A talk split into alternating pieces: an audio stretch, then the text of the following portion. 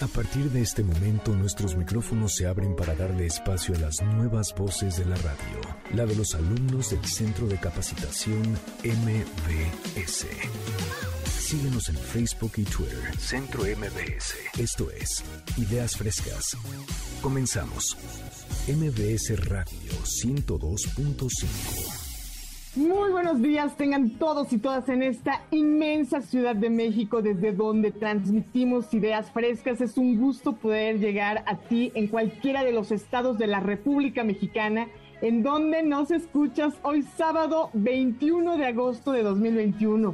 Soy Sandra Vázquez y me encanta presentarte a este super equipo, las voces del Centro de Capacitación MBS. Hoy vamos a tener a mi querido Eduardo Vázquez, quien viene a presentarnos ClickUps Radio, un proyecto que, bueno, fíjate que el fin de semana los estuve escuchando. ¡Qué bárbaros! Los amo, me encantan estos muchachos emprendedores. Ahorita Lalo nos lo va a contar todo. También está la bella Jordan, quien nos hablará sobre las series más vistas en Netflix en 2021. El querido Gustavo llega para hablarnos de las series de televisión que han tenido su spin-off o secuelas. Quédate y entérate de cuáles son. Y en el top 5 de esta primera hora tenemos a Maluma con DJ Bam Bam. Bueno, está surtidito rico, buenísimo para iniciar este sabadito a todo dar. Comenzamos.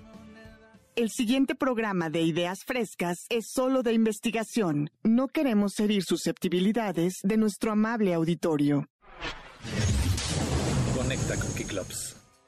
Y para comenzar esta emisión, presentaremos a ClickUps Radio. Me da mucho gusto saludar para ello a Eduardo Vázquez, el artífice detrás de todo ese proyectazo que ya es una realidad.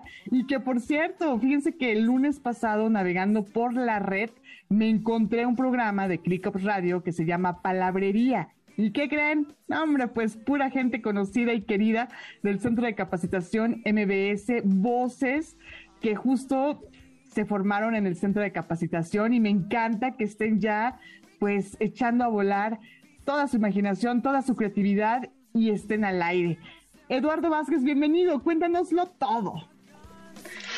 Muchísimas gracias, Sandra. Estoy súper contento de estar por acá otra vez en MBS, ya los extrañaba. Como dice, somos exalumnos, este, todos los que formamos parte de Kicklop Radio, por lo menos mucha, una gran mayoría del equipo de Kicklop Radio, nos formamos en, el centro de capacitación de MBS.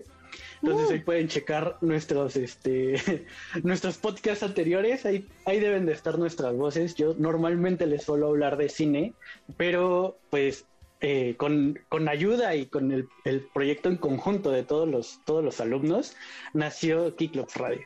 Qué maravilla. Claro que sí, bienvenido, bienvenido al programa justo de ustedes, de los alumnos y las alumnas del Centro de Capacitación MBS.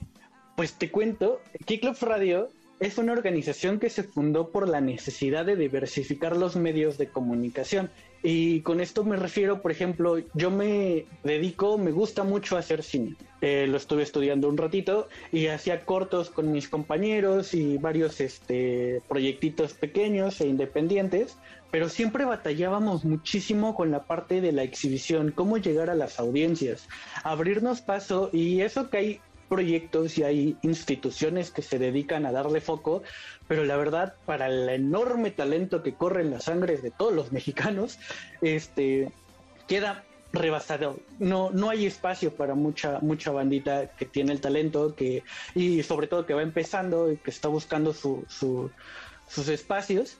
Y por eso nace Kicklop Radio, para dar ese espacio, para dar, eh, hacer nuestra lucha para diversificar y que haya una pluralidad de voces y de espacios y, de eh, medios para que estos artistas puedan eh, encontrar a sus a su, a su audiencia y, dar a conocer su trabajo, porque pues digo, de nuevo con mi experiencia, el cine y hacer un corto era muchísimo trabajo, una inversión, eh, considerable para que al final la vean tres personas y tenerte que pelear por una exhibición en algún centro cultural. Entonces, para, para eso nace Kicklop Radio. Qué maravilla, o sea, tú dijiste, si no hay un espacio, yo hago mi espacio, ¿no? claro, sí. Tiene, o sea, si no hay un espacio es porque se necesita que exista uno. Entonces, pues aquí está, nació. Y, de hecho, me encanta, eh, luego las cosas coinciden bien loco. Venimos de, la cruda moral, por así llamarle, de festejar nuestro primer aniversario de Club Radio. Ya llevamos un año transmitiendo, lo cumplimos en julio, no recuerdo exactamente qué fecha de julio, pero más o menos ya cumpliendo nuestro primer año de transmisiones al aire con algunos programas, algunos que se han ido y venido, pero echándole muchas ganas, mucho corazón y así. Eso, felicidades por ese primer aniversario que dices echaron la casa por la ventana, pero digamos de manera digital, porque justo en la red es que tiene lugar ClickUps Radio. Es decir, ¿cómo podrías definirlo? ¿Es una plataforma de comunicación? ¿Es una radio por internet? ¿Cómo podríamos definir ClickUps Radio, Lalo? Qué gran pregunta. Yo creo que Club Radio es una plataforma, es un medio eh, de comunicación electrónico o por internet. Tenemos, sí, la radio en línea, que es como nuestro estandarte, es 24 horas de transmisión continua de musiquita, pero también tenemos algunos artículos de opinión, hacemos alguno que otro videoclip y le estamos este, creando cada vez más y más contenido. Hasta ahorita, hasta ahorita nos hemos enfocado en hacer radio en todo el vasto mundo que es hacer radio, sea primer plano de voces, segundo plano de música de fondo, entrar y salir de canciones, todo, todo lo que involucra hacer radio. Y parte de nuestros planes también es hacerlo hacia video. Entonces, ¿cómo nos definimos? Creo que más que como una plataforma o como una radio, es creo un medio de comunicación alternativo. Esa es la palabra. Eso es todo, buenísimo. Oye, y digamos, ¿Cómo le echaste a andar? Tú eres ingeniero, ¿verdad? Yo creo que por ahí también te fue mucho más fácil este encuentro. Me refiero desde lo, técnico, ¿no? De hecho, sí, estudié cine, pero por cursitos. Mi carrera así profesional es ingeniero en telecomunicaciones. Pues claro, puro talento, ¿no? Por supuesto. Sí, y, y fue un proyecto, o sea, ya lo habíamos platicado y medio lo habíamos este picheado en las salidas que teníamos del centro de capacitación pero pues nunca se había concretado nada. Yo tuve un proyecto que me pagaron, fue un videoclip musical, y de ahí una de mis mejores amigas, un, enorme saludo y un abrazo, Paola Manzano, me ayudó estábamos pensando cómo pivotear, porque ya, ya yo tenía la experiencia de haber quebrado varias este, casitas productoras, de que pues nomás nos funcionaba y cada quien jalaba por su lado. Mm. Y dijimos, ¿por qué no usamos lo que ya sabemos y lo que nos gusta para hacer, eh, para cumplir la necesidad del por qué estamos quebrando estas casitas productoras. Y después de varios eh, idas y vueltas de ideas, nace el proyecto como tal de Kicklocks Radio. De hecho, otro, otro punto muy bonito que me gusta es que eh, en Kicklocks Radio hay una combinación interesante. Hay locutores que son artistas que se dedican, por ejemplo, tenemos a Paulina Esperanza, un saludo, Vanessa Padilla, un saludo, que son actrices y se dedican a un arte. A Giovanni Páez, que es fotógrafo. Y tenemos también como el otro 50% de locutores que no son artistas. Por ejemplo, Miguel Lagunas, politólogo, Paola Manzano es este abogada, estudia derecho, entonces creamos una sinergia interesante y un saludo a los demás miembros que no estoy nombrando. Jorge Marshall estudia, eh, creo que ingeniería química, y entre todos estuvimos haciendo una mezcla bastante interesante y bastante eh, entretenida sobre quitarle este, estas barreras al arte y tenemos la misión de poder contagiar a las audiencias, porque pues al final eh, el arte está hecho para conectar con todos nosotros. Claro. Oye, y cuéntame, cuéntanos sobre el nombre, ¿no? O sea, ¿qué significa Kiklops Radio? ¿Por qué deciden ponerle así a este medio de comunicación? Esa es responsabilidad y autoría de mi compañera Paola Manzano, con quien inicié el proyecto. Básicamente, o sea, no, no, tiene tanto drama como, como me gustaría que tuviera. eh, Kiklops es este una traducción de eh, cíclope que eh, viene de una traducción que ella hizo sobre un, poema llamado eh, Polifemo et Galatea, la historia de Ulises cuando llega a la, isla de Polifemo y no se escribe tal cual, hicimos una adecuación, se escribe como K-Y-C-L-P-O-S y así nos encuentran en todos lados, Twitter, Instagram, Facebook, YouTube. mi área de especialidad en cuanto a cine es la fotografía, la cual podríamos considerar como una especie de cíclope. Y tuve un tiempo una obsesión con los faros. Cíclops nace si, se hacen las cuentas, nace justo antes de que empiece, no, justo después de que empieza la pandemia. Y al final como que los faros y su función de orientar a los navegantes perdidos me llamaba mucho, mucho la atención. Y pues los faros también son cíclopes. Y ahí conecté, quizá Cíclops pueda ser un faro para todas aquellas almas, tanto escuchas y gente que le gusta o que ha escuchado que el arte es bonito pero no entiende por qué, como para los artistas perdidos que no encuentran en dónde eh, poder exhibir y, encontrar un medio para ser escuchados, pues que Kiclop sea ese, ese cíclope que también es un faro. Buenísimo, y me encanta que esta emisión haya iniciado justo con esto, con este faro, con esta luz, con esta posibilidad de nuevas fíjate, una, una puerta que abre muchas puertas y que son caminos que van convergiendo y eso, bueno, ¿qué te digo? Es maravilloso. Oye, pues nada más, mi querido Lalo Vázquez, ¿dónde seguimos? ClickUp Radio, cuéntanos las redes sociales porque ya nos vamos a la siguiente sección. Ah, estamos como arroba Radio en Twitter, Instagram, Facebook, YouTube, Spotify, básicamente cualquier lugar donde se pueda escuchar un podcast. Eh, estamos próximamente en Twitch y en Vimeo. Entonces, básicamente, la red social que tú uses, la que te encante a ti, arroba Kiclops Radio, K-Y-C-L-P-O-S Radio, Kiclops Radio, y nos encuentras. Y ahí le, estamos esforzando muchísimo para llevar contenido a todas y cada una de las redes sociales y que de ahí si no hay contenido allí, te puedan dirigir a nuestra página, nuestra página donde emitimos www.kiclopsradio.com. Un abrazo enorme, querido Eduardo Vázquez, gracias por sumarte esta mañana aquí a Idas Frescas. Muchas gracias. Bueno, pues nos vamos a nuestra siguiente sección, no sin antes recordarte que visites la página del Centro de Capacitación MBS, www.centrombs.com y que descubras todas las posibilidades de formación profesional que tienes. Por supuesto, como ya nos contó Eduardo Lalo Vázquez, él es egresado, por ejemplo, del curso de locución profesional, pero hay una amplia oferta, así que pues nos encanta, nos encanta darle difusión además a estos proyectos que son hechos por gente de casa, por egresados, que hacen equipo, que se encuentran, que finalmente coinciden, ¿no? En esta afinidad de gustos y de lo que quieren lograr. Y mira, que nace en este caso ClickUps Radio. Recuerda que también puedes seguir ideas frescas tanto en Facebook como en Instagram Así, Ideas Frescas 102.5. Bueno, ahora sí, vámonos a una pausa y enseguida regresamos. Cine, películas en pantalla chica, en línea y desde tu casa.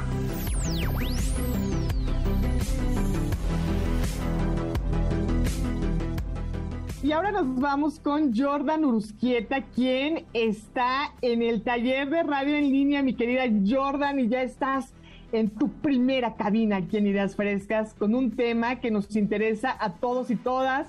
Esas series que hemos visto o que quizá no, y hay que ver, ¿no? Porque son las más vistas en este año. Así que adelante, el espacio es tuyo. Bienvenida, Jordan. Muchas gracias, Sandra. Y bueno, comenzamos con el número 10, que es la serie Riverdale.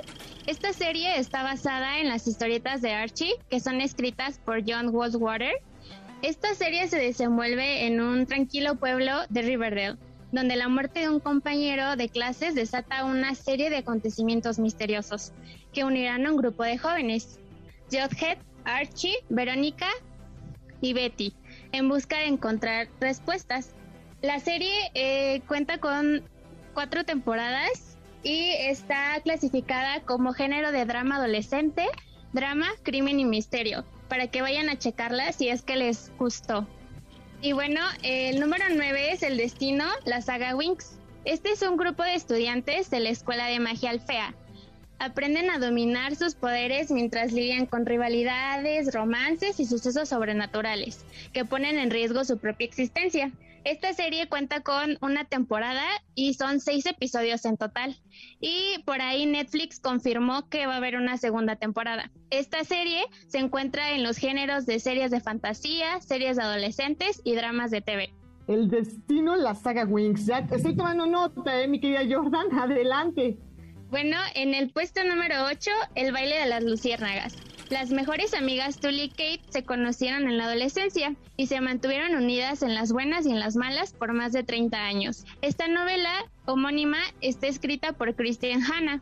El número de temporadas es una y los episodios en total son 10. Igualmente, Netflix confirmó por ahí que va a haber el desarrollo de una segunda temporada. Los géneros son dramas de TV románticos, series basadas en libros y dramas de TV. Ay, esta sí me la he hecho como de que no, el baile de las luciérnagas. Ya la tengo lista para este fin. En el puesto número 7 tenemos Snowpiercer. El mundo se ha congelado. Los sobrevivientes viajan en un enorme tren que circula alrededor de la Tierra, aunque el frágil equilibrio a bordo amenaza su coexistencia. El número de temporadas son dos. Ambas temporadas cuentan con 10 episodios. Sus géneros son series sobre crímenes, TV de ficción y series de política. Muy bien. En el número 6, Detrás de sus ojos. Esta serie cuenta la historia de una madre cuando se adentra en un mundo de manipulaciones perversas, al iniciar un amorío con su jefe y una amistad secreta por ahí con su enigmática esposa. Está basada en la novela homónima de suspenso escrita por Sarah Pinborg. La miniserie cuenta con seis episodios. Sus géneros son misterios para TV de Gran Bretaña y series basadas en libros es una mamá soltera, ¿no? Que tiene un amorío con su jefe. Ay, pues hay que verla, a ver qué tal. Sí. En el puesto número 5 se encuentra quién mató a Sara. Resuelto a hacer venganza y demostrar que lo incriminaron en la muerte de su hermana, Alex se dispone a sacar a la luz mucho más que el verdadero autor del asesinato. Esta serie cuenta con dos temporadas y Netflix confirma el desarrollo de la tercera temporada. Sus géneros son de México, misterios para TV y series sobre crímenes. De esta he oído muchísimo. ¿Quién mató a Sara? Que está buenísima. La voy a ver, ¿eh? No la he visto. Sí, es buenísima. Bueno, en el puesto número 4, Lupin. Bueno, esta es una serie basada en la historia de Arsène Lupin. El ladrón Hassan Diop se propone vengar a su padre de las injusticias sufridas a manos de una familia adinerada. Esta se desarrolla en dos partes y son cinco episodios. Sus géneros son misterios para TV, series sobre crímenes y de Francia. En el puesto número 3, Ginny and Georgia. La independiente Georgia y sus hijos, Ginny y Austin, se mudan al norte de Inglaterra para empezar de cero, pero encuentran que el camino hacia un nuevo comienzo está lleno de baches. El número de temporadas es una y Netflix confirma el desarrollo de la segunda temporada. El número de episodios son 10 y sus géneros son dramas de TV románticos, comedias de TV románticos y series de adolescentes. Mira, muy bien, Jordan, excelente. Como para palomear, para pasar el rato, para entretenerse, a todo En el puesto número 2, New Amsterdam. El hospital más antiguo de los Estados Unidos recibe a un nuevo director, el inconformista Matt Goodwin un médico decidido a cambiar las cosas y salvar vidas. El número de temporadas son dos y sus géneros, TV sobre medicina, series basadas en libros y dramas sociales de TV. Llegamos al super primer lugar esperado en toda lista, ¿no? Que va en cuenta regresiva. Sí, esta es la serie más popular de Netflix hasta el momento y es Bridgerton. Los ocho entrañables hermanos de la familia Bridgerton buscan el amor y la felicidad en la alta sociedad londonense, inspiradas en la novela Superventas de Julia King. El número de temporadas es uno y Netflix obviamente confirma el desarrollo de la segunda temporada. El número de episodios son ocho y sus géneros, dramas de TV románticos, series basadas en libros y ambientadas en otra época. Mira, qué curioso que retraten a la sociedad londinense en esta serie que es la más vista en esta plataforma. Me parece muy curioso. Perfecto, mi querida Jordan. Cuéntanos dónde te seguimos en las redes sociales, cómo te encontramos en el mundo de pues las plataformas sociodigitales. Jordan. Sí, claro, pues solo tengo Instagram y es Jordan-Urusquieta. Y ahí, ahí te podemos seguir, ¿verdad? Y me pueden seguir ahí. Buenísimo, Jordan Urusquieta, una de las nuevas voces de la radio por supuesto, hecha en el Centro de Capacitación MBS. Te agradezco infinitamente tu presencia en este espacio hoy sábado tempranito, mi querida Jordan, con este recuento de las series y las series, todas las series sobre todo, más vistas en Netflix. Te abrazo fuerte. Hasta la próxima, Jordan, y gracias. Sí, muchas gracias por la oportunidad. Hasta luego. Un abrazote y bueno, vámonos a una pausa pero te recuerdo que nos puedes seguir en Twitter, arroba centro MBS. Síguenos porque nos va a encantar saber de ti, queremos interactuar contigo y también búscanos como Ideas Frescas 102.5 en Instagram y en Facebook. Regresamos después de la pausa, no te vayas. Y continuamos en este sábado 21 de agosto descubriendo opciones de entretenimiento y le doy la bienvenida a nuestro querido Gustavo Trejo, bueno, el mero mero en entretenimiento, en ideas frescas. Mi querido Gus, ¿cómo estás? Bienvenido, buen día. Muy bien, Sandra, muchas gracias por la invitación nuevamente a Ideas Frescas. Ya extrañaba estar aquí en este programa y pues ahora les vamos a hablar acerca de los spin de las series que han tenido spin-off, reboot y secuela. ¿Cómo ves, Sandra? Me encanta, así que arráncate, Gus, que yo aquí ya estoy tomando nota de las recomendaciones que nos vas a dar y de las series que vas a mencionar. Adelante. Claro que sí, y fíjate que a lo mejor íbamos a destapar por ahí algún recuerdito que tengas de, de la infancia. Y bueno, antes que nada vamos a ver la diferencia entre el spin-off, el reboot y la secuela. El spin-off es esta serie donde se hace referencia o se extrae a un personaje de una serie que fue muy exitosa. Eh, ya sea por su popularidad entre la audiencia o porque tiene un potencial para este, tener su propio espacio, su propio universo y este, hechos que lo rodean. Así y darle un nuevo giro a lo que es la, la, serie, a la serie original.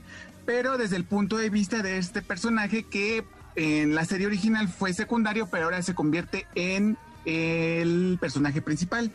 El reboot es el, el relanzamiento de una historia presentando un cambio de la serie original, pero va a conservar los mismos elementos eh, que contiene este, la serie, la primer serie, que bueno, le funcionaron al principio para dar una continuidad y además de adaptarlos en ocasiones a la época de la, de la producción, ya dependiendo de, de este cuando se, se estrene en dicha serie. Y sigue el mismo parámetro de la serie original. Y la secuela, como lo dice, es la continuación de una serie que se, que se desarrolló en el mismo universo, pero en un tiempo posterior y normalmente contiene los elementos como escenarios y personajes de la original. Para que vayamos entendiendo un poquito lo que es el concepto del spin-off, eh, la secuela y el reboot, porque vamos a hablar ahorita de algunas de estas series. Vamos a empezar con los spin-off eh, por allá de los años 90 hubo una, una serie de, este, de comedia animada que se llamaba eh, Bibis and Bothead. Era más o menos como, eh, era de unos, de unos adolescentes, de uno de cabello rubio y otro de cabello moreno, que bueno, hacían se enfrentaban a situaciones de la vida, pero de una forma para más adultos que la lanzaron por el canal de MTV. pero. No, hombre, o sea, yo era fan, ¿eh, Gus? sí, exacto. Pero este no es el punto. De aquí salió el spin-off y te acordarás de Daria. ¿Te acuerdas de Daria, de esta chica de lentes este, redondos? que era una serie de que hablaba de la y satirizaba la vida escolar con críticas a la cultura popular y a la clase social que se desarrollaban en torno a, ella. Era una adolescente inteligente que no tenía miedo a decir lo que, lo que pensaba y y presenta un comportamiento sensato, inconformista y cínico. Yo creo que Daria era ese, esta angustia adolescente que teníamos todos en esa época, combinada con un poco de sarcasmo. La verdad es que Daria era, era genial. Y bueno, este sería el spin-off de esta serie que te digo que se llama Beavis and Bothead. De hecho, ella en esta serie comenzó como la compañera de clase de, de estos dos, este, también adolescentes. Y bueno, para tener su propia serie, pues tuvieron que modificarle y tuvo que mudarse de ciudad para ya no tener como tanta relación con la serie de, de Beavis and Bothead. La serie fue creada por Glenn Eichler y Susie Lane. De hecho, este, eh, lo que es el productor original, que es este Mike Jacob, dio la autorización para que eh, pudieran utilizar a, Daria. Y bueno, la serie constó de 65 episodios y fue transmitida de 1997 al 2002. Y contó con dos películas para la televisión. ¿Qué tal? Gran dato, Gus. Gran dato. Otro spin-off, ¿te acordarás de la serie también noventera? Ahorita está como que son series un poquito noventeras. Eh, ¿Te acuerdas de la serie de Hércules y las aventuras? Eh, Hércules, los viajes legendarios. Fíjate que no tanto, pero a ver, cuéntanos. Esa no me tocó tanto. Gus. No, pero te acordarás de China, la princesa guerrera. Ah, no, bueno, es así. pues fíjate que China fue el spin-off de este de esta serie de Hércules. De hecho, ella tuvo participaciones en la serie de Hércules.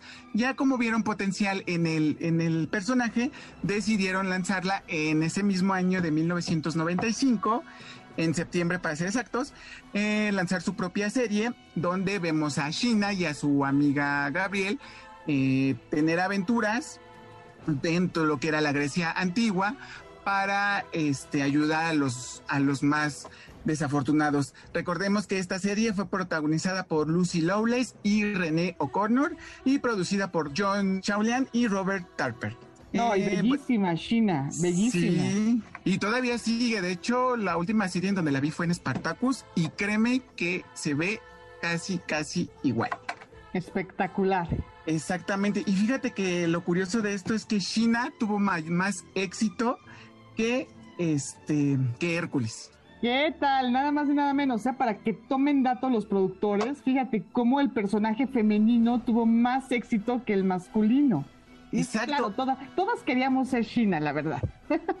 Exacto. Y de hecho, lo que fue el, el protagonista, que fue Kevin Sorbo, sí se vio un poco molesto por el éxito de China por esta misma situación. Ay, qué envidioso. E, exacto.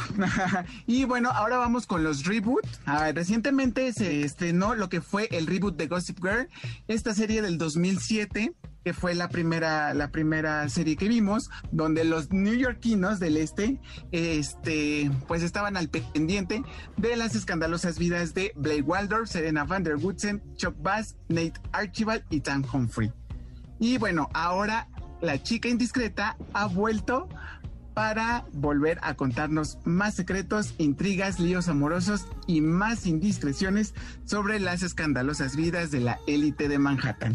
Esta serie o el reboot de Gossip Girl se estrenó el pasado 8 de julio por las plataformas digitales de HB Grande O.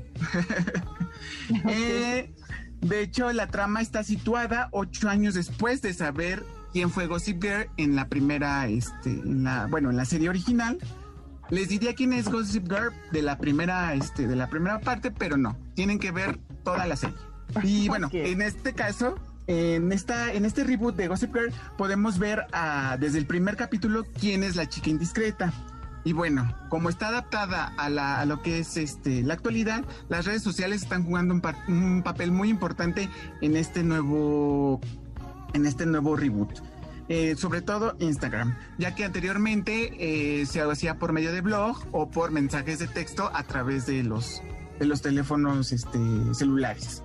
Em, bueno, tenemos también aquí la mención de los personajes de la serie anterior. Y bueno, lo que me llamó muchísimo la atención es que esta serie eh, lo que es este reboot, más bien, el, la primera temporada la dividieron en dos partes. De hecho, el miércoles pasado acaba de terminar la primera parte y para noviembre se espera la segunda parte de esta primera, de esta primera temporada, cosa que nunca había visto que, hicieran, ¿no? Y de hecho, lo que es la primera, la primera este, serie de Gossip Girl está basada en los libros del mismo nombre de Cecil von Sigesar. Y bueno, Christian Bell volvió a ser la voz de la chica indiscreta en este nuevo reboot. Y bueno, ¿qué te parece si vamos con las secuelas? Y cómo ves que de eh, la serie de Aprendiendo a Vivir tuvo su secuela y fue producida por el ratón Miguelito, por el canal del ratón Miguelito, y esta se llamó El Mundo de Riley. Bueno, como te comento, es la secuela de Aprendiendo a Vivir con Cory Matthews. ¿Te acuerdas de Cory Matthews? Sí, claro. Este chico que tenía cada cosa y se metía en cada problema, eh, tuvo su secuela y ahora vemos a la hija de Cory Matthews y Topanga, porque como sabemos, eh, Cory y Topanga se casaron al final de la, de la serie. Entonces tuvieron a Riley, quien ahora es el centro o la protagonista, que junto a Maya Hart, su mejor amiga, y sus dos amigos Farkul Minkus, que de hecho es el hijo de Stuart Minkus, y Lucas Fry, eh, eh, se enfrentan a desafíos de la vida que atraviesan a medida que empiezan el séptimo grado con Cory como su profesor y visto de una forma y visto de una forma positiva por parte de Riley, ya que bueno, en su, en su tiempo Cory era un poquito más este como más negativo, así como de ay, no se va a poder y todo el rollo, que de hecho todavía sigue manteniendo esa esencia de Cory de aprendiendo a vivir en esta nueva este, bueno, en esta secuela del mundo de Riley, pero su hija es todo lo opuesto de de Cory Matthews. Este es más es más este es más positiva, le echa ganas a todo y bueno, la verdad es que es una serie muy, muy entretenida. De hecho, esta serie tuvo algunos episodios que fueron muy similares a la, a la anterior de Aprendiendo a Vivir y también pudimos ver a los, este, a los personajes como eh, Sean, Hunter, que era el mejor amigo de, de Cory, al señor Finney, el maestro de Cory, a su hermano Eric, y bueno, así como también a los papás de Cory y a la hermana menor. Esto ya fue durante, durante las tres temporadas que duró este, esta secuela de El mundo de Riley. ¿Cómo ves? ¿En Disney Plus está esta serie? Es correcto, la pueden checar en Disney Plus. Ah, muy bien, buenísimo. Oye, Gus, pues muy completa tu explicación, con ejemplos, muy... Fíjate, qué bueno que nos dices que es secuela, que es spin-off, porque de pronto uno ni sabe, pero me encanta que nos expliques y justo de una manera pues tan, bien explicada. ¿Dónde te seguimos en las redes sociales? Cuéntanos, ¿dónde te encontramos para seguir con este chisme de las series de televisión? Claro que sí, en Facebook como Crazy Show y en YouTube también, Crazy Show. Crazy Show, perfecto, pues ahí te seguimos. Gustavo Trejo, te mando un abrazo, gracias por sumarte esta mañana Ideas Frescas, gracias por poner este tema al aire en el 102.5 MBS Noticias. Abrazote inmenso. Gracias igualmente y un saludo para todos. Muchas gracias. Y ahora nos vamos a una pausa pero enseguida regresamos con el top 5, ¿qué crees? De Maluma. No te vayas porque DJ Bam Bam nos lo cuenta todo. Regresamos. Top 5. Sonoriza tus sentidos en ideas frescas.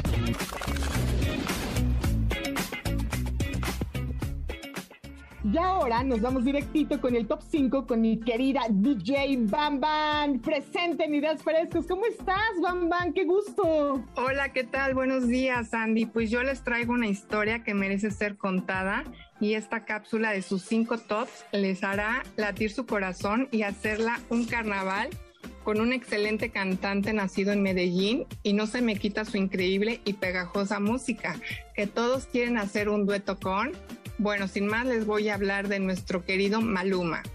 Buenísimo, pues bienvenido Maluma a Ideas Frescas a través de DJ Bam Y esta historia todo el mundo la tiene que conocer, así que atentos, atentas. Adelante. Bueno, vamos a escuchar el número 5, que es El amor de mi vida. Esta canción Juan Luis Londoño Arias, conocido artísticamente como Maluma, es un cantante colombiano que le dedicó esta canción a su mami. De hecho, uno de sus tatuajes es la palabra Maluma, que son las iniciales de su mamá, su papá y su hermana.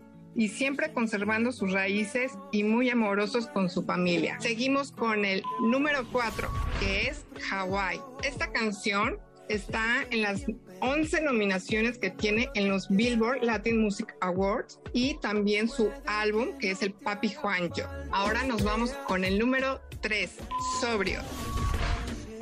Bueno, pues Maluma en sus redes sociales promueve mucho el deporte. De hecho, él era jugador de fútbol.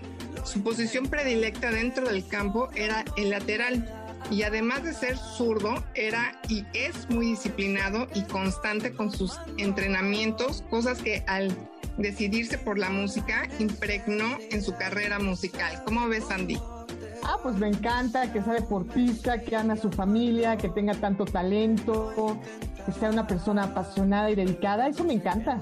Pues nos vamos ahora, Sandy, con Carnaval. Esta versión la cantó en el evento que fue invitado por Lady Gaga y Global Citizen en apoyo a la Organización Mundial de la Salud.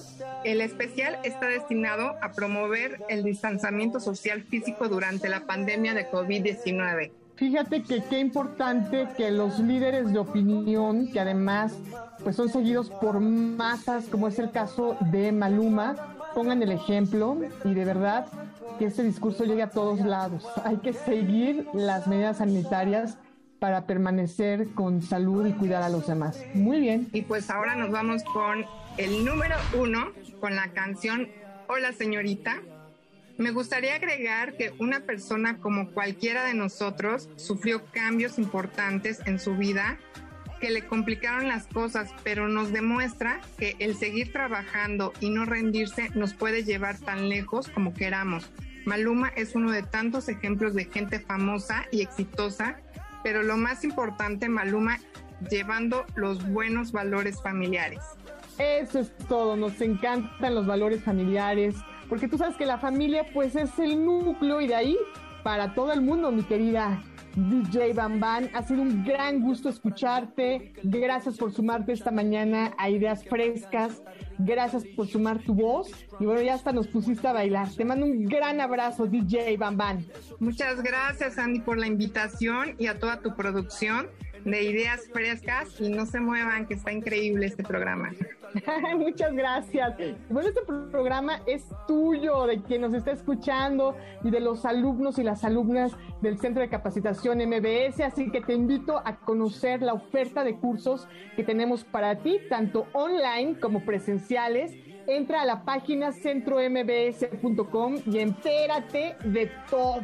Vámonos a la segunda hora, no sin antes hacer una pausa. Regresamos, no te vayas. Comenzamos esta segunda hora de ideas frescas con las nuevas voces de la radio, las voces de los alumnos y las alumnas del Centro de Capacitación MBS y eso me encanta, nos encanta, bueno, estamos felices.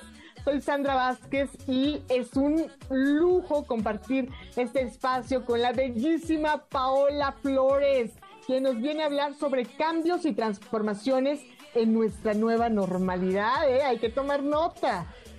Bueno, el talentoso, inquieto, carismático Giovanni Verde estará aquí para darnos todos los pormenores de las actividades culturales próximas. Así que quédate en Agenda MBS. Mi tocallita preciosa, hermosa, Sandra Valenzuela, nos hablará sobre la novela histórica La raíz de la Ubalama, de Luis Núñez Noriega. Uy, suena bien, ¿eh?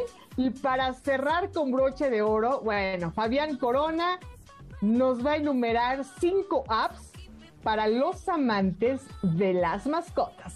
Así que quédate en esta segunda hora de ideas frescas. Comenzamos. El siguiente programa de Ideas Frescas es solo de investigación. No queremos herir susceptibilidades de nuestro amable auditorio. Resiliencia. Lo normal es no tener miedo a los cambios.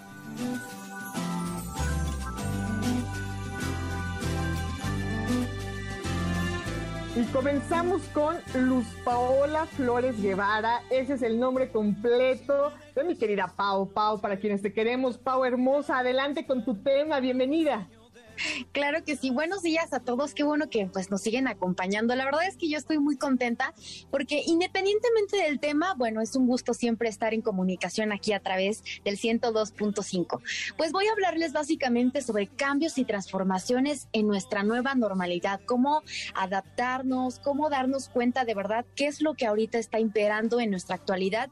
A pesar, bueno, yo sé que es un tema que de repente decimos, ya no quiero escuchar de eso o, basta de esa información o sí sí, ya sé lo que estoy viviendo, pero no quiero echarle ganas, pero de verdad creo que es sumamente importante. Pues nos dimos cuenta que esto llegó y nos ha costado demasiado trabajo de repente adaptarnos.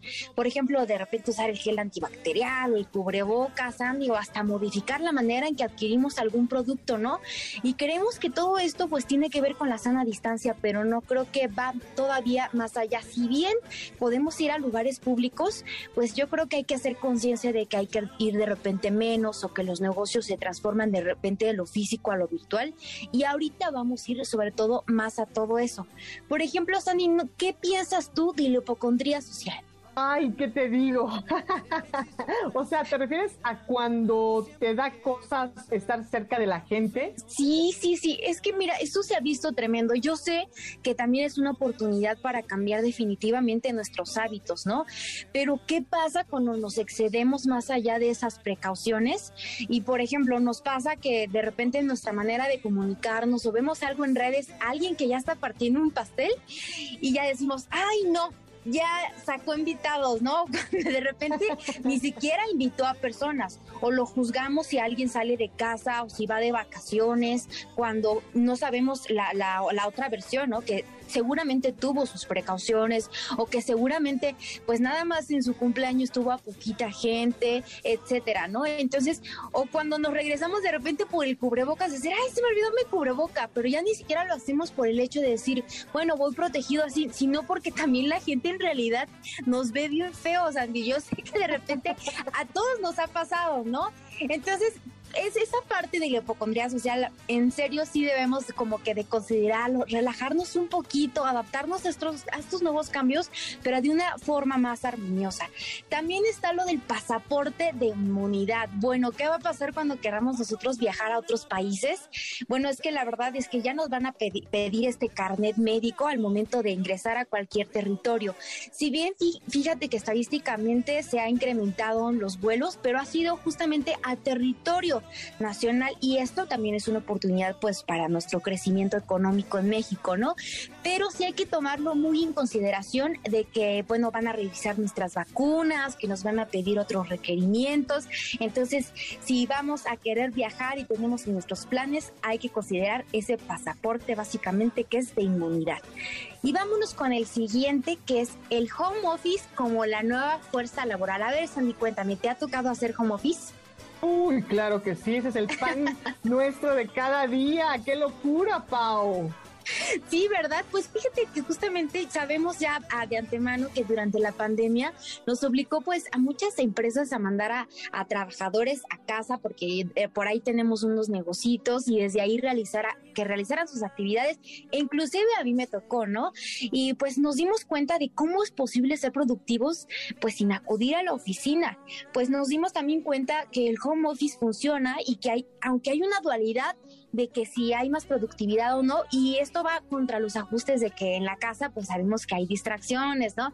Que de repente, este, pues que están los, nuestras mascotitas, o que por otro lado hay ruidos en la casa de nuestros acompañantes, de nuestras familias, viceversa, pero creo que hay que poner en una balanza justamente eh, qué ganamos contra de repente qué perdemos, ¿no? Entonces justamente se, se volvió como una fuerza de impulso, decir, ay, bueno, trabajo en mi casa, pero ¿qué me estoy ahorrando y qué estoy ganando, ¿no? O paso tiempo con mi familia, tengo más calidad de vida, me, viajo menos, pierdo más tiempo en viajar a otros lugares, también ahorro gasolina, ¿por qué no? Entonces hay que ver todo, poner como que en una balanza para ver todas las fortalezas que nos ha traído también el home office y que esta nueva normalidad definitivamente pues se va a quedar.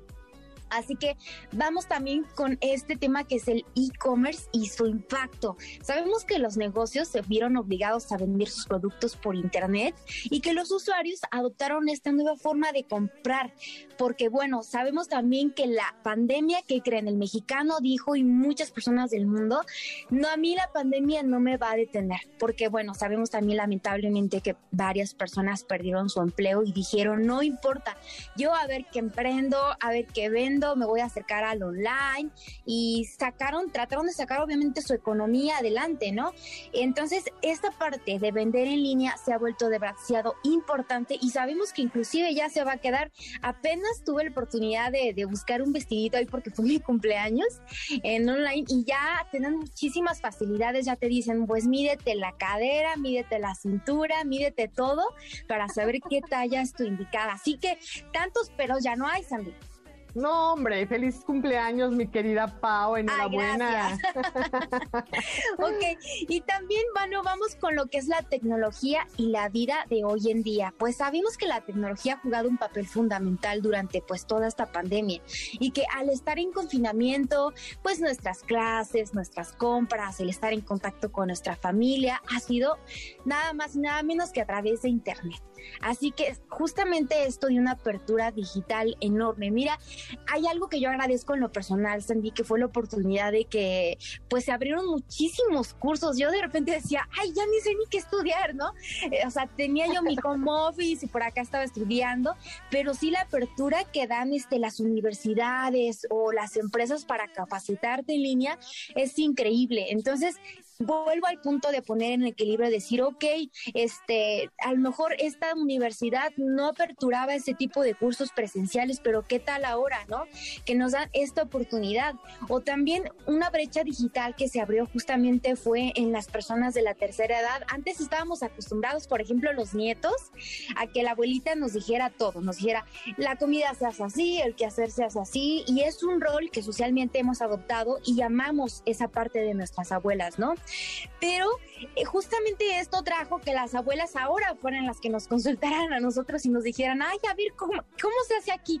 ¿Qué se aprieta acá? A ver, aquí cómo le tengo que hacer. Entonces son una serie de posibilidades, unas áreas de oportunidad tremendas. Así que hay que aprovechar todas estas nuevas normalidades y verlas sobre todo como una oportunidad de cambio, como crecer, como innovarnos, que pues al final del día yo sé que el ser humano trae ese chip integrado, ¿no?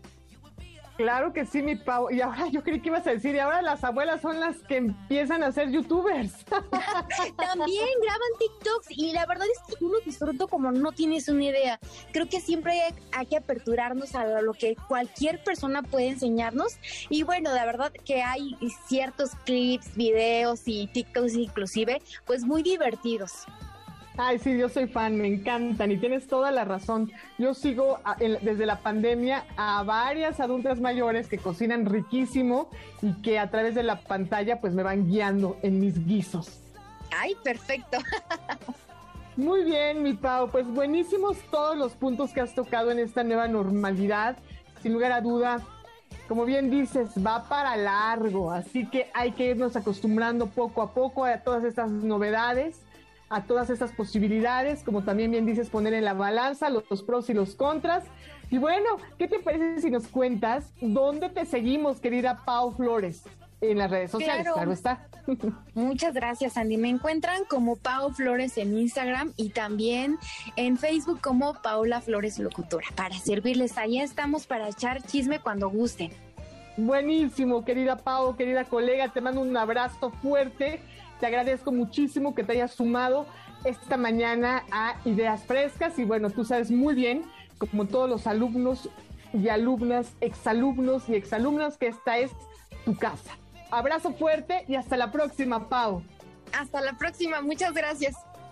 Bueno, pues vámonos a nuestra siguiente sección. Quédate, vamos a hacer una pausa, no te vayas. Acuérdate, en Facebook y en Instagram, Ideas Frescas 102.5 en Twitter, arroba Centro MBS. Volvemos.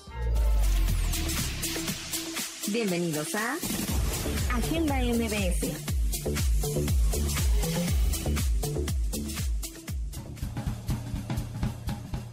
Y comenzamos esta segunda sección de la segunda hora que está a cargo de Giovanni Verde y se trata de Agenda MBS. Bienvenido, mi querido Gio. Un gusto. Adelante. Muy, buenos días, querida Sandrita. Es un gusto para mí estar otra mañana más eh, aquí en MBS contigo. Cuéntanoslo todo. ¿Qué nos traes para hoy? Claro que sí. Traigo eventos que están pasando en estos días o que son próximos a estrenar acerca de teatro, danza, algunas conferencias. De lo mejor, de lo mejor que puedo recomendarles para que justo como bien mencionaba nuestra querida compañera, en esta nueva normalidad para poder explorar en otros aires de lo que nos saque para vivir la cabeza en otros mundos y el teatro creo que es la mejor salida. Excelente, pues escuchamos con atención, Gio. Claro que sí. Del 21 de agosto al 4 de septiembre, la campaña, eh, la compañía, perdón, de Teatro Ciego presenta Construyendo la Carne, una pieza de teatro y danza correspondiente con la teoría queer y de género, la teoría de discapacidad y los estudios mexicanos. Lo mejor de todo es que estas funciones son híbridas, en modo presencial y virtual. Justo donde, pues en el Centro Cultural El Hormiguero, ubicado en Gabriel Mancera 1539, Colonia del Valle, aquí en la Ciudad de México, en la Alcaldía Benito Juárez. Es una creación colectiva dirigida por Stephanie Sherman y coreografiada por estadounidense como parte del proyecto. Es una pieza de teatro interpretada por un elenco de actores ciegos y normovisuales que cuestiona y explora los límites de construcción de género en la sociedad mexicana. ¿Cómo ves, Sandrita? Súper interesante, súper interesante. Muy pocas veces hablamos de la sexualidad en las personas con alguna discapacidad, ¿no? Como que invisibilizamos su sexualidad. Y mira, aquí esta compañía que siempre, la verdad, ha estado a la vanguardia en este sentido, pues nos trae este tema, ¿eh? Muy interesante, Gio. Claro que sí, es un muy buen proyecto. La obra está diseñada con, con, texto, con diseño sonoro, autodescripción, para que la audiencia ciega y de baja visión pueda experimentarla y comprenderla, así como el elenco. Buenísimo. Perfecto, es a partir del 21 de agosto y hasta el 4 de septiembre. Eh, funciones a partir de las 7 pm. Excelente. Yo creo que no nos lo podemos perder nadie. Exacto, hay que ir, hay que ir. Claro que sí, y aparte es una muy buena forma de la reactivación, no solamente económica para la Ciudad de México, sino para todos los que hacen teatro, todos los que tratan de o sobrevivimos de estos eh, espacios de arte. Entonces totalmente, es increíble. Totalmente, para todas las compañías, para toda la comunidad artística, ahora es cuando, ¿eh? Hay que apoyarnos entre todos y vamos a salir adelante, ¿cómo de que no? Claro que sí. Y del 3 al 24 de septiembre, esto es ya un poquito después, pero traigo Yo Soy Chabela de Raúl Serrano, interpretado por Laura Cortés. Es un montaje que rinde homenaje a la cantante Chabela Vargas, que se presentará en el Círculo Teatral, ubicado en Avenida Veracruz número 107, Colonia Condesa, en la Ciudad de México. Igual, eh, con todas las medidas de sanidad, el Círculo Teatral, pues eh, abre su espacio para un foro con capacidad de 40 espectadores. Imaginamos que, bueno, para empezar es Laura Cortés, ¿no? Quien tiene más de 40 años de carrera artística, ¿no? Interpretando a Chabela Vargas, un personaje sasasazo. ¡Ay, la amamos! Todos amamos a Chabela Vargas.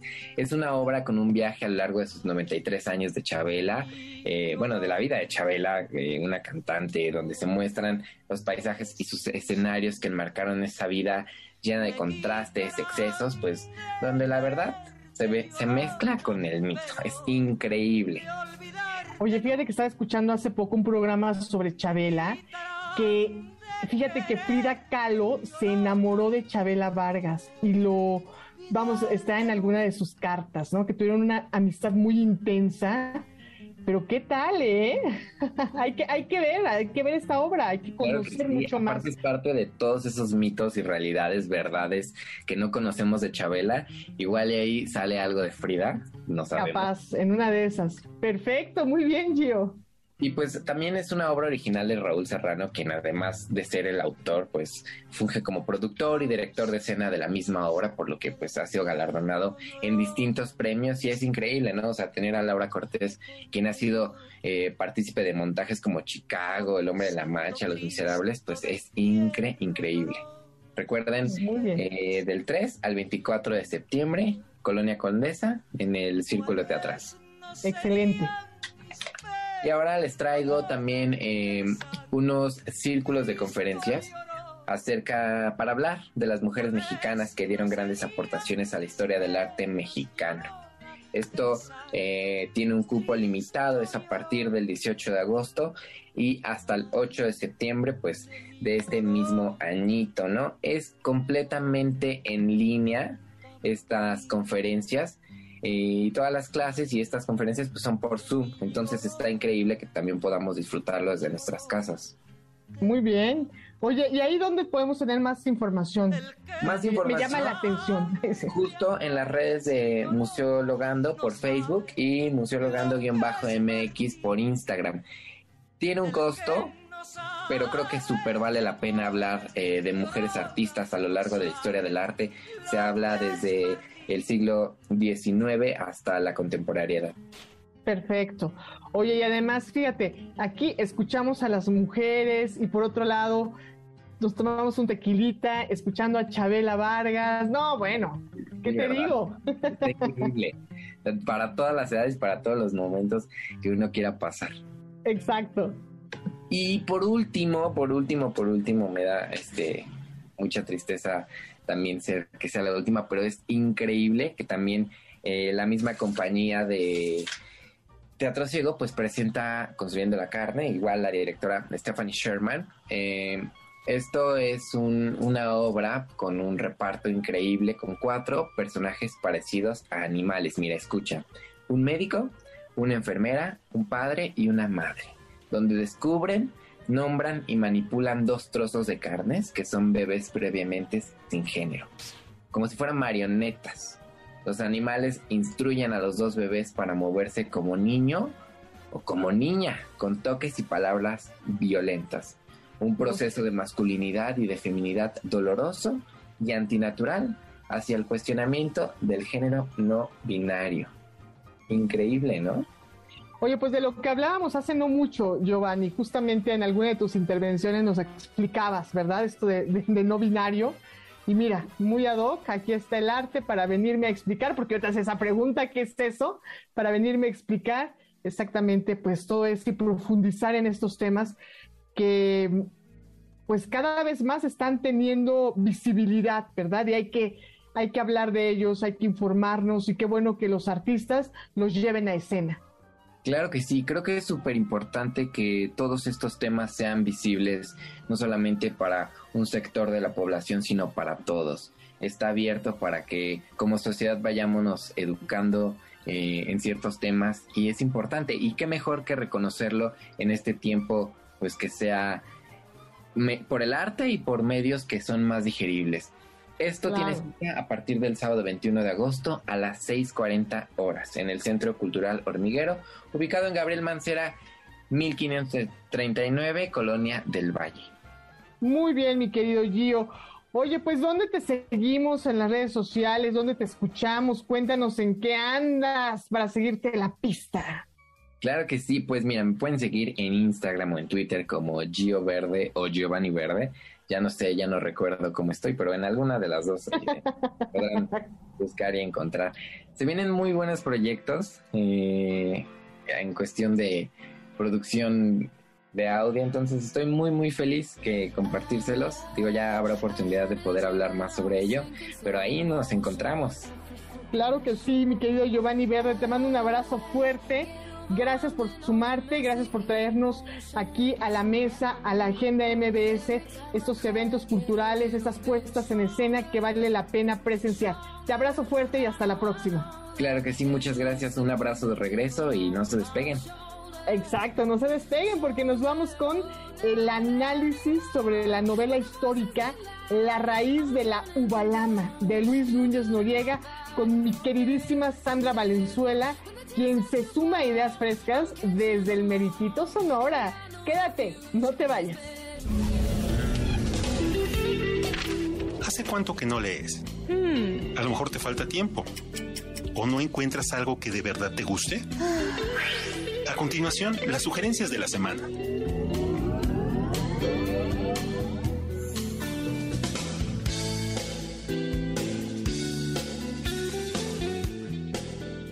Y ahora es el turno de mi querida tocaya y colega Sandra Valenzuela. Ella se suma a Ideas Frescas desde Empalme, Sonora. Qué gusto y qué alegría, tocaya querida. Te recibo con los brazos abiertos en este espacio. Bienvenida. Muchísimas gracias, querida Tocaya. Qué gozo es estar aquí, qué privilegio. Estoy muy contenta eh, de estar en Ideas Frescas contigo.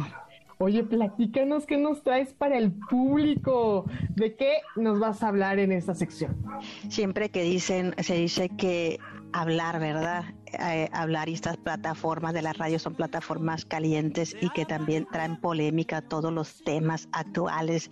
Entonces, eh, me encantaría traer a la mesa precisamente la novela histórica La raíz de la Ubalama de el doctor Luis Núñez Noriega. Ay, pues adelante. Fíjate que no conozco este texto, pero ya estoy tomando nota. La raíz de la ubalama. Adelante, adelante, Sandra. Me gustaría hablar un poquito sobre la literatura del doctor porque eh, soy fan, soy fan de, la literatura, eh, de sus novelas, de sus libros de investigación y de sus libros de poesía, también gran poeta, sonorenses, eso me encanta la verdad. Entonces, la literatura de Luis Núñez Noriega es atrevida, ardiente, sensible, luminosa e irreverente. No atañe solo al estado de Sonora, sino a toda la humanidad, porque la literatura es un patrimonio perteneciente al mundo. La raíz del Ubalama abraza a manera de duelo la historia sonorense, bien sea para ensalzar valores humanos en su fuerza temática. Su obra posee dominio verbal y forma parte de la cultura que aporta un artista impetuoso en la cumbre de una palabra escrita con madurez. Es una novela empoderada en sus raíces históricas, es novela social, novela comprometida con la verdad de un pueblo mexicano, novela de la conciencia. Se caracteriza por centrarse en la denuncia contribuyendo a la divulgación de una narrativa crítica y cuestionadora de injusticias de aquellos que detentan el poder, abanderándose en un lenguaje intimidante ligado a lamentaciones. Aplica la luz boreal de una realidad recogida de manuscritos constituyentes de autorretratos lingüísticos en una patria en tinieblas, obsequiando el alarido de hombres y mujeres en un clamor inextinguible es una oda al dolor, pero también es una oda a la fraternidad, elementos que hacen que la sociedad continúe paso a paso, así sea entre desgracias. Núñez logra escribir una exhortación a la coherencia en esa flor roja de la intranquilidad, la desesperanza, la tristeza, la injusticia, la aberración, la violencia, la violación, el hurto y el asesinato y la muerte que padeció San Pedro de la Cueva frente a la garra del centauro del norte, Francisco Villa. Porque solo un autor magistral muestra e indica la coherencia cristalizándola en la ambientación de un libro y el adjetivo es impresionante ante el tema que aborda abiertamente con, osadía.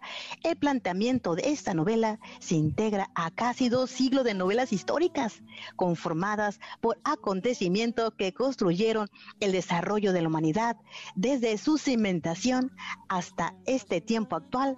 Incorpora un definido material de realismo implicado en el desarrollo y el principio académico sin centrarse en la exactitud y en el acopio de datos. Sin embargo, cumple con los requisitos primordiales, el respeto a la cronología y a hechos comprobados sin extralimitarse en interpretaciones dentro del cuadro histórico. como la ves, querida Tocaya? Uy, pues ya me encantó, porque fíjate, tú mencionas que retrata un pueblo mexicano de una manera pues única, con estas posibilidades que te da la literatura y cuéntame, porque no lo has dicho al aire, ¿cuál es este pueblo mexicano que es retratado en la raíz de la Ubalama? Habla precisamente de San Pedro de la Cueva en Sonora y en aquellos tiempos históricos, ¿verdad? Esa historia que también en los tiempos de la revolución tan importantes para nuestro país y teniendo, por supuesto, un impacto a nivel internacional, porque lo que se hace en los pueblos se hace también para el mundo entero.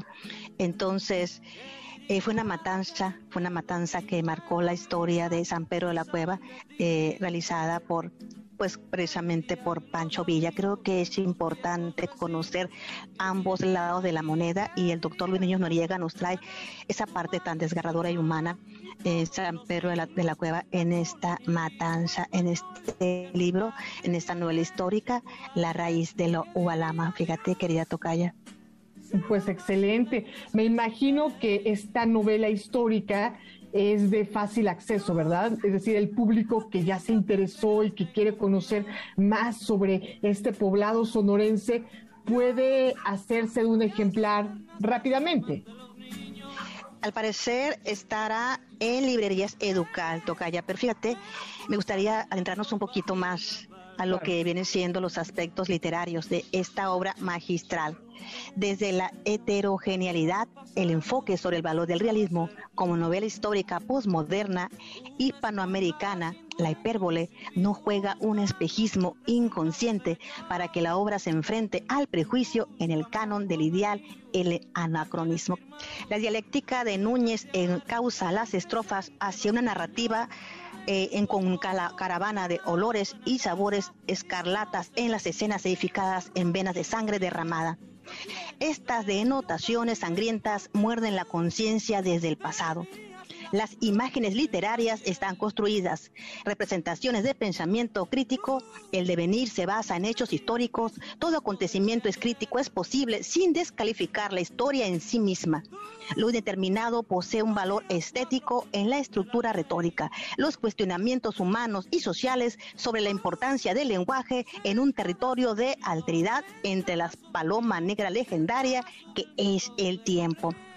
Entonces, aquí estamos. Hay tanto que hablar precisamente en todos estos aspectos que son en este panorama caótico que sucedió precisamente en San Pedro de la Cueva, en aquel día que penetra en la conciencia, en la visión de un pueblo donde sus hombres pues fenecieron y su aroma, tocaya, me sigue quemando los pulmones con horror, pero la novela realmente es extraordinaria.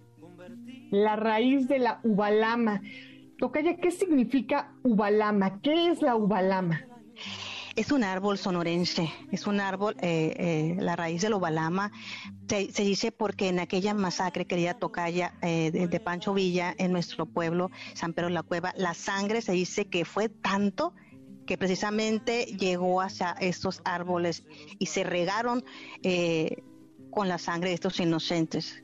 Y se dice precisamente que en ese paisaje sonorense, eh, curiosamente, los árboles de Ubalamas eran los más hermosos con la sangre de inocentes que murieron precisamente en San Pedro de la Cueva. Y fíjate, por aquí nos dice nuestro productor que justo este árbol se da en lugares semiáridos allá en Sonora. ¿Qué tal?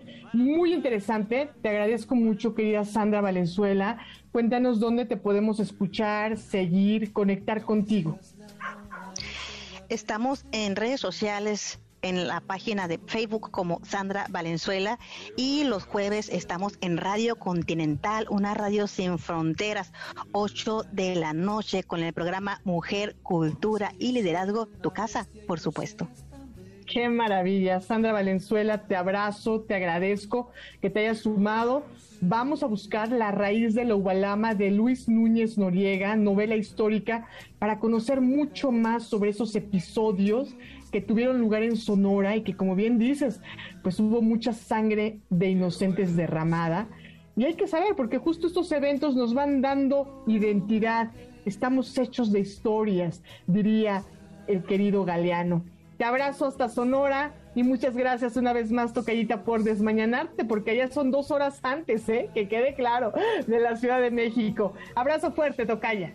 Mi corazón contigo, querida Tocaya. Qué hermoso tu nombre, Sandra.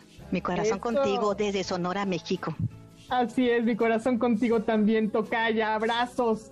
Vámonos a una pausa y enseguida continuamos con el top 5 de apps para los amantes de las mascotas. No te vayas. Top 5. Los mejores tips.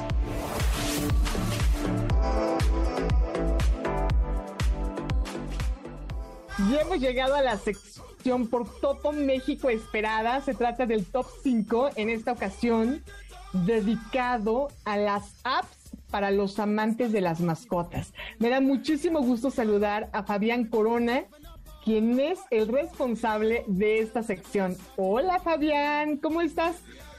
Hola Sandy, muy bien, gracias a Dios. Este, también este, aquí de nueva cuenta en Ideas Frescas, ya sabes, para mí es un gusto y un placer. Gracias por la invitación y a todo tu auditorio pongan muchísima atención porque tengo las mejores apps o por lo menos las más recomendadas para su mejor amigo, ya sea perro, gato o la mascota que por ahí tengan en casita. Perfecto, pues adelante Fabián, yo aquí estoy tomando nota porque mira que yo vivo con dos perros. No, es verdad, ¿eh?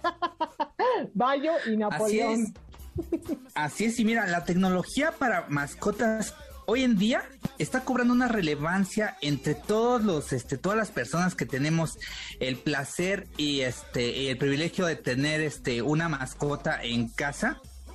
Y estas fomentan una mayor calidad de vida para estos queridos animales que la verdad, este, dejando de lado que muchas personas con todo respeto humanizan a las mascotas, pero para aquellos que no, que sabemos eh, la posición que tiene la mascota, que es eso, no es una mascota y se convierte en una, en un miembro más de tu familia, estas apps les van a dar mucha ayuda para que puedan entender lo que necesitan saber en cuestión de alimentación, en cuestión de viajes, en cuestión de ejercicio, en cuestión de muchas cosas muy, muy interesantes. Así es que quédense porque con esto estaremos cerrando ideas frescas aquí en el 102.5 de tu FM.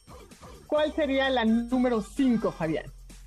Pues mira, yo creo que la número 5 sería una que se llama Petmaster Pro, ya que si te consideras una persona olvidadiza como tu servidor, a mí la verdad luego se me olvida dónde dejé a mi, a mi buen Hodge, porque yo tengo un schnauzer y la verdad, si me lo permites, aprovecho para decir su red social, Hodge-Corona-Pérez, ahí lo encuentran y todas las aventuras que con tu servidor tenemos juntos al final, se las recuerdo.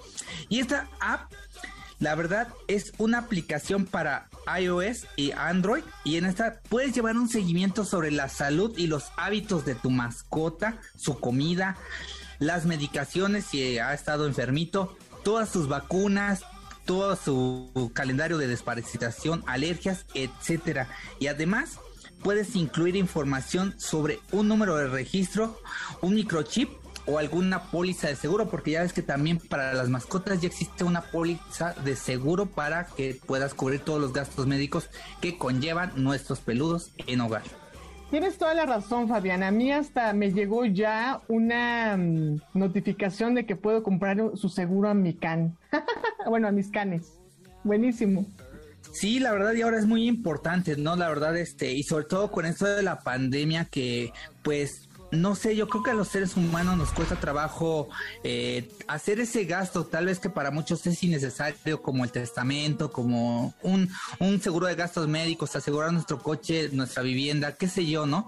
Para con nuestras mascotas, aún es más difícil porque muchos, por desconocimiento, y por no investigar sobre el tema, dejamos de lado también todo esto que, que, también es importante para ellos, porque la verdad, ¿tú sabías que una mala alimentación puede provocarle la muerte a tu mascota? Sí, caray, hay gente que le da huesos y de, de, pescado, imagínate, se mueren los pobres. Oye, pero aquí nos están preguntando vía redes sociales que digas de nuevo el nombre de la aplicación que mencionaste. Ah, ah claro, la aplicación se llama Pet Master Pro y es este, la puedes descargar en tu iOS o en tu Android, en cualquiera de las dos plataformas puedes encontrarlo y la verdad te va a ser de mucha ayuda para que puedas tener toda la agenda de tu peludo o de tu menino en su defecto eh, en orden y estés al día para que puedas estar conviviendo y sobre todo teniendo esos datos muy importantes de tu mascota.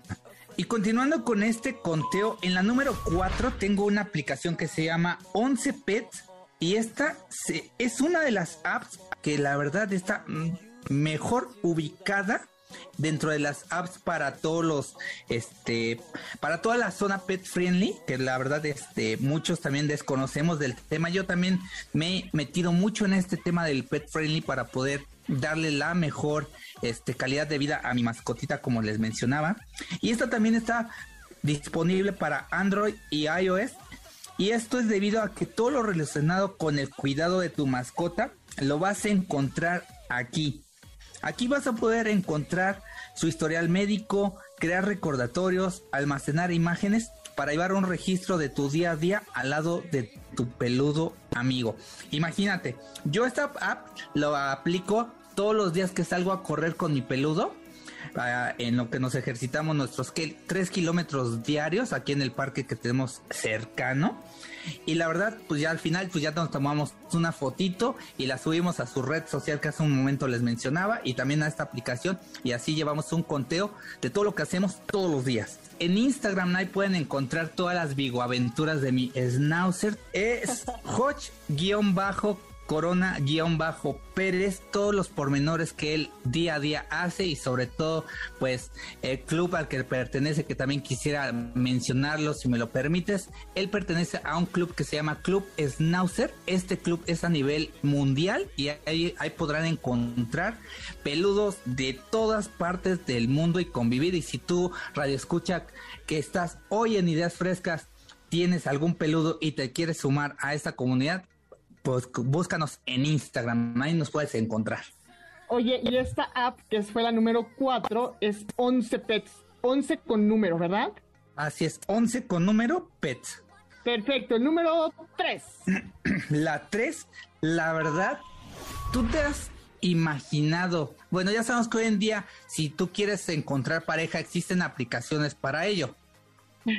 sí pero te imaginas encontrar una aplicación para encontrar el amor de la vida de tu perro? Qué maravilla, no me digas que eso existe. Eso existe y se llama Matchdog. Esta aplicación, la verdad, es para que, pues obviamente le consigas la pareja, el amor de su vida de tu peludo.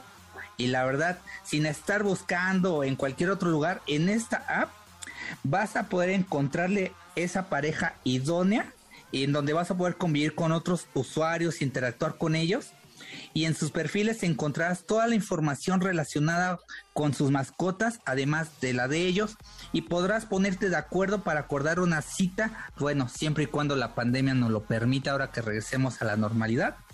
Y la verdad, este, pues poder convivir con otros, este, con otros perros, ¿no? Con esta app, les repito el nombre, Matchdog y la verdad, lo mejor, que actualmente esta plataforma cuenta con más de 15 millones de usuarios, imagínate. Wow, qué maravilla, ¿qué me estás diciendo? Ahorita mismo la descargo. Muy bien, Fabián, número dos.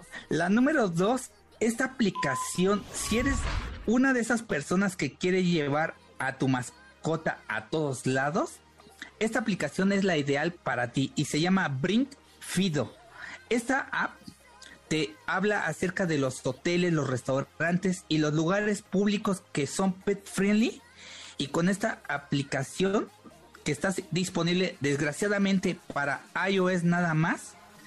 Además de ello cuenta con una página web que te va a permitir conocer estos y todos los lugares a donde puedes llevar a tu mascota.